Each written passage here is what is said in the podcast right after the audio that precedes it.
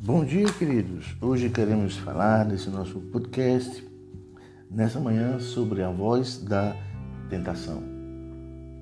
Queridos, servimos a um Deus que fala com cada um de nós.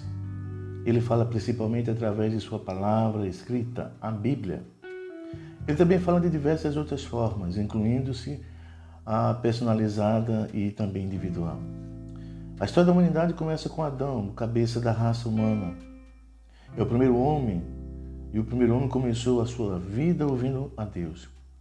Vemos que o Senhor deu ordens, a instrução a Adão, o que significa que ele de fato ouvia a voz de Deus.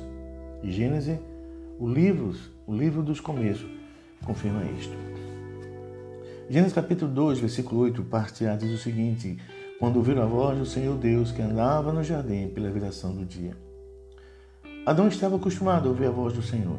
Esse relato de Gênesis 3:8 refere-se a um tempo após a sua queda no pecado. Contudo, esta não foi a primeira vez que Adão ouviu a voz de Deus. O Senhor já havia lhe dado algumas orientações antes. Tomou, pois, o seu Deus ao homem e o colocou no jardim do Éden para o cultivar e o guardar.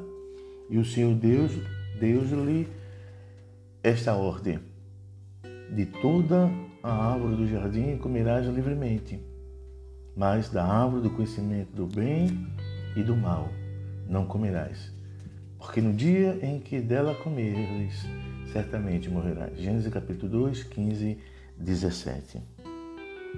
Até mesmo, querido, com esta tão grande comunhão com o Senhor, ouvindo livremente a sua voz e nada mais, o homem foi advertido com relação às duas coisas.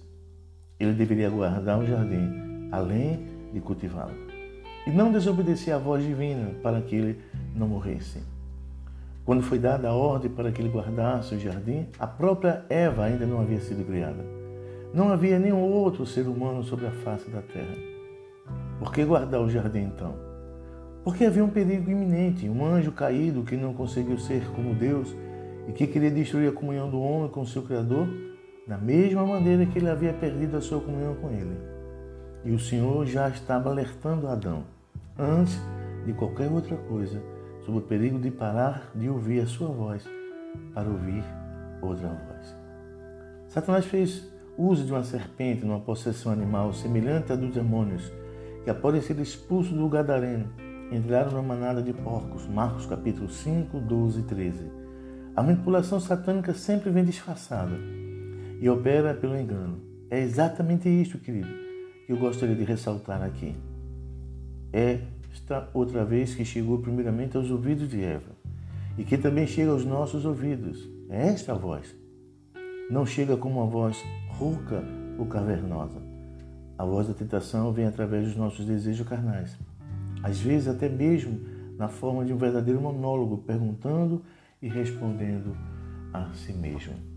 Queridos, a tentação é uma voz. É uma linguagem com um rico vocabulário é uma poderosa argumentação. Ela sempre vem para nós, para nos impedir o propósito de ouvir a voz divina. Que Deus nos abençoe.